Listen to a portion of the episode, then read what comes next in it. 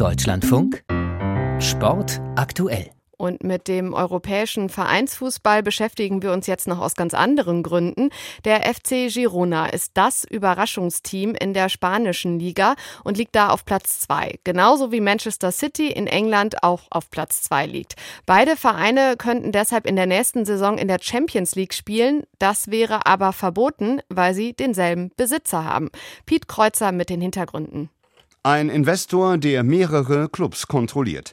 Diese sogenannte Multi-Club Ownerships, kurz MCO, sind in den vergangenen Jahren immer häufiger geworden. Und damit wird die Frage, wie Verbände solche Konstrukte regulieren können, auch für UEFA-Präsident Alexander Ceferin drängender. I think that about multi-club ownership, it's coming more and more. Ich denke, dass der Besitz von mehreren Clubs immer mehr in den Vordergrund rückt. Wir müssen darüber nachdenken, ob wir das ignorieren oder ob wir ein strenges Regelwerk aufstellen. Das ist es, worüber wir diskutieren.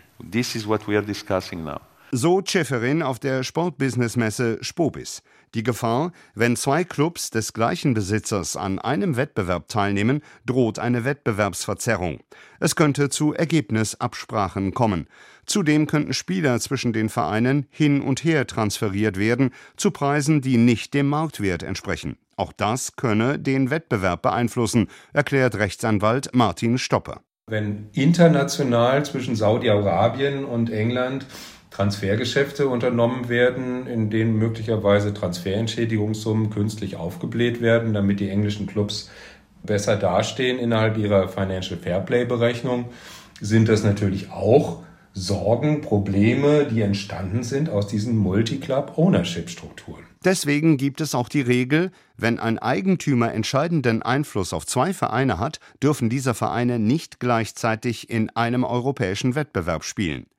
Was genau entscheidender Einfluss ist, ist aber noch nicht klar definiert. Und so kann es gut sein, dass der englische Club Manchester City und der FC Girona aus Spanien nächste Saison beide in der Champions League spielen, obwohl beide zur City Football Group gehören. Ich kann mir kaum vorstellen, dass die UEFA in diesem Einzelfall wie es immer so schön heißt, eine weit abweichende Entscheidung zu den bisherigen Fällen treffen wird. Stopper verweist zum Beispiel auf den Fall Red Bull. Zwei Vereine des Konzerns, Rasenball Leipzig und Red Bull Salzburg, mussten 2017 das konzernübergreifende Netzwerk in Sachen Organisation und Gremienbesetzung entflechten, um den Einfluss auf den jeweils anderen Club auszuschließen.